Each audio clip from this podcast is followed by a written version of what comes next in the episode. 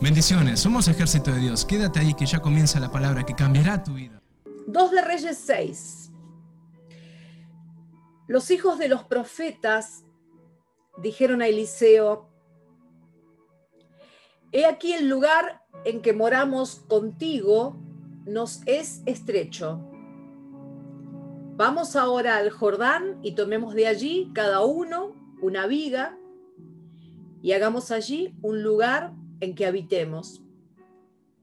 Y él dijo, te rogamos que vengas con tus siervos, porque Eliseo les dijo, andad, vayan, no hay problema.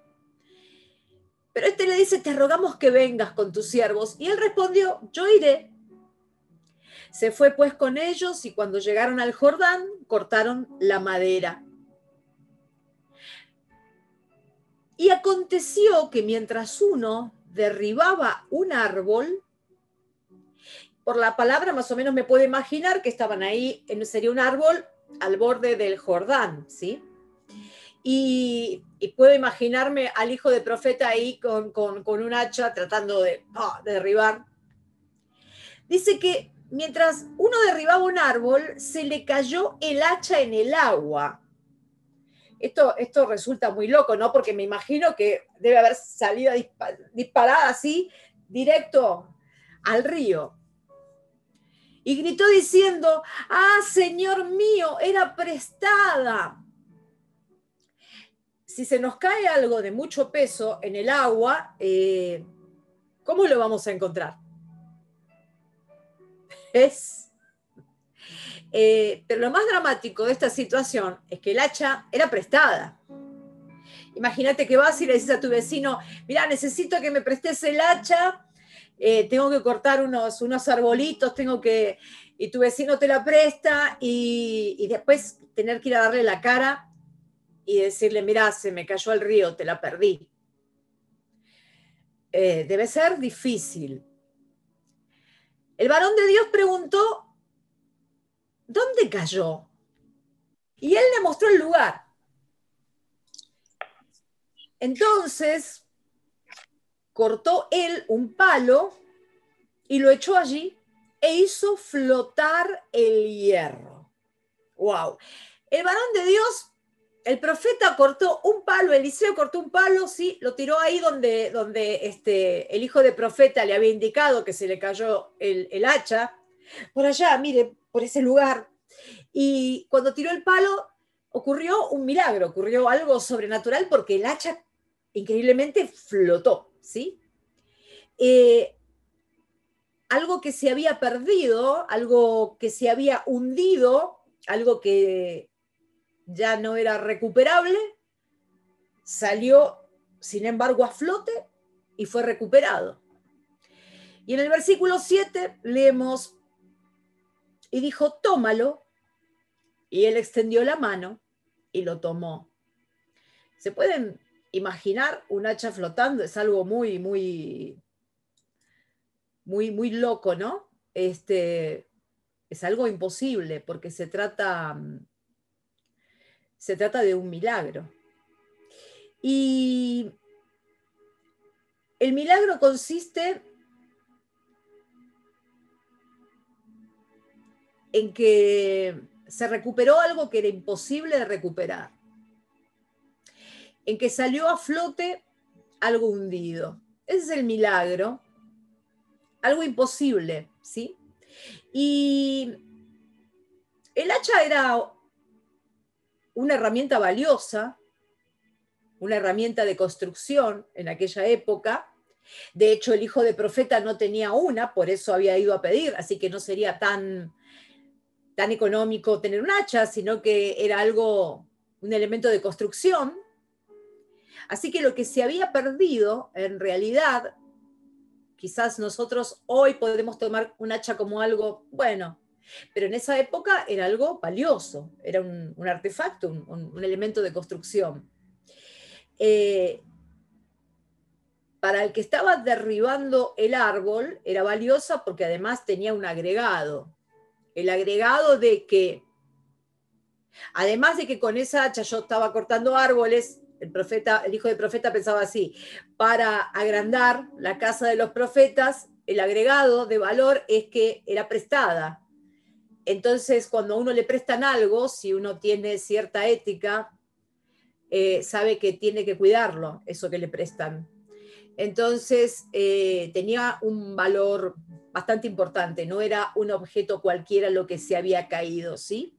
Tenía bastante valor, tenía mucho valor. Pero mm, en esta pequeña porción bíblica, nosotros lo que, mm, además de ver un milagro, también lo que notamos es que hay misericordia de Dios.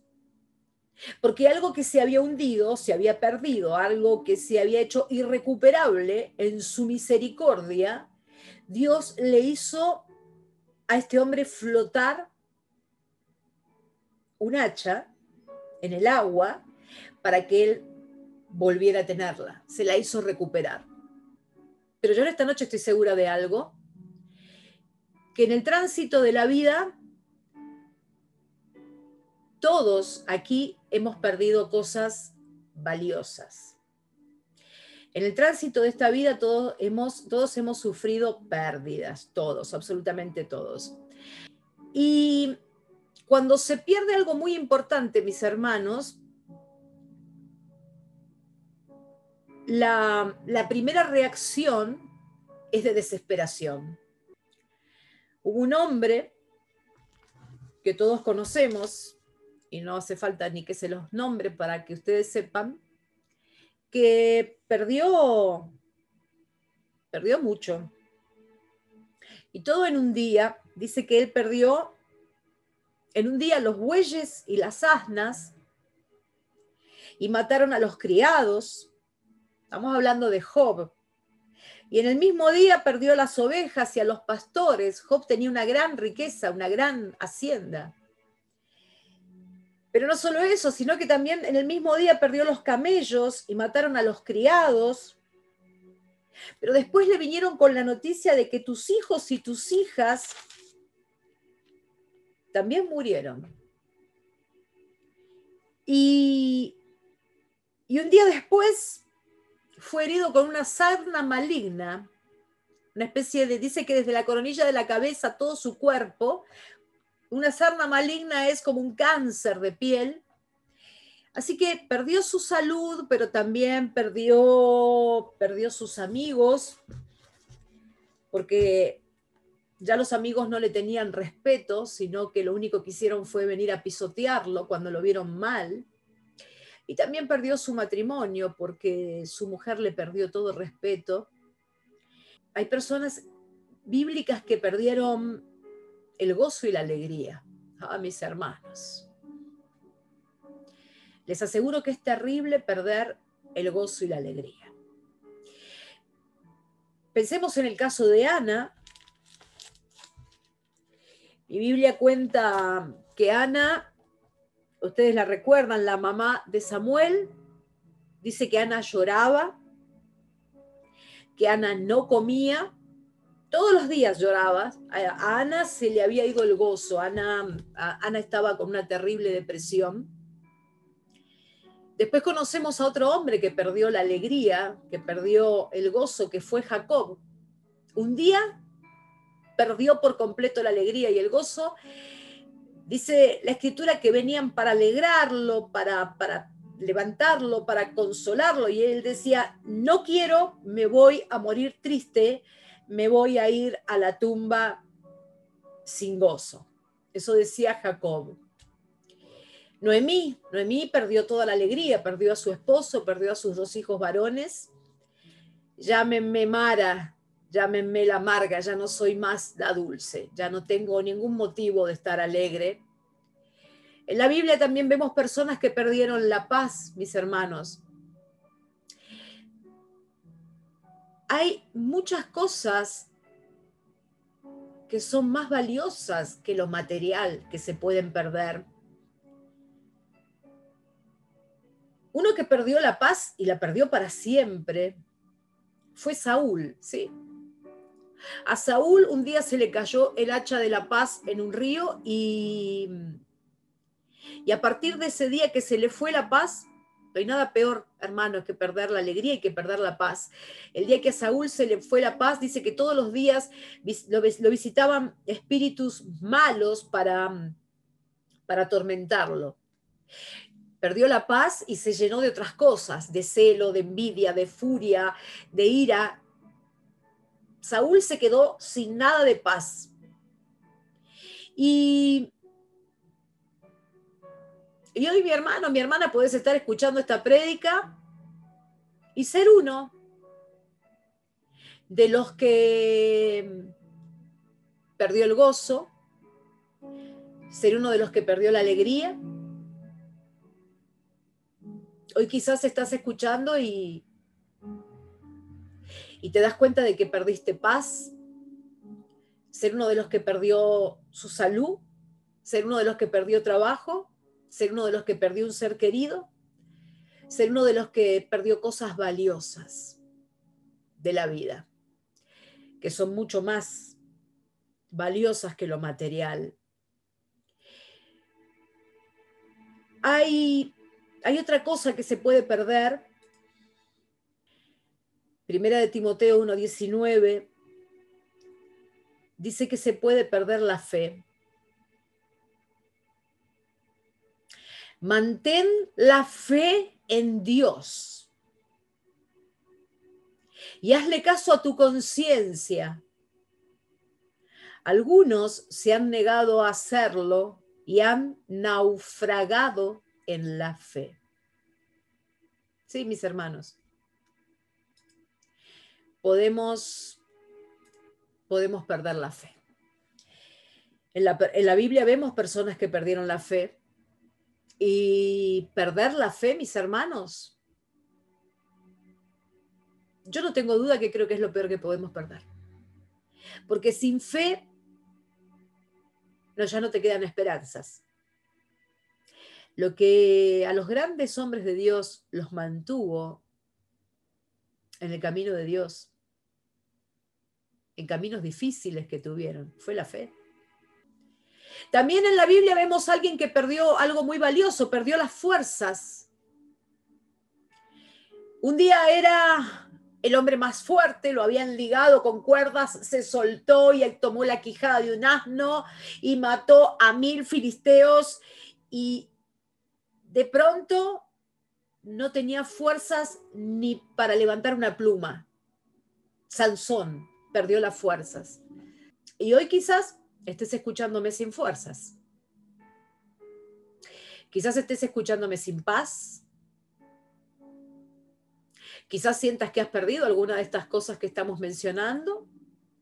Hasta quizás estés perdiendo o hayas perdido la fe. Y, y la Biblia nos menciona otras personas con otras pérdidas personas que perdieron las ganas de vivir. Es terrible perder las ganas de vivir porque mm, perder las ganas de vivir significa que vivo porque porque hay una ley de la inercia, porque respiro, porque me despierto. Elías, Elías fue uno de ellos. Elías se fue al desierto y le dijo al Señor, quítame la vida. Elías perdió las ganas de vivir. Un creyente, Elías amaba a Dios.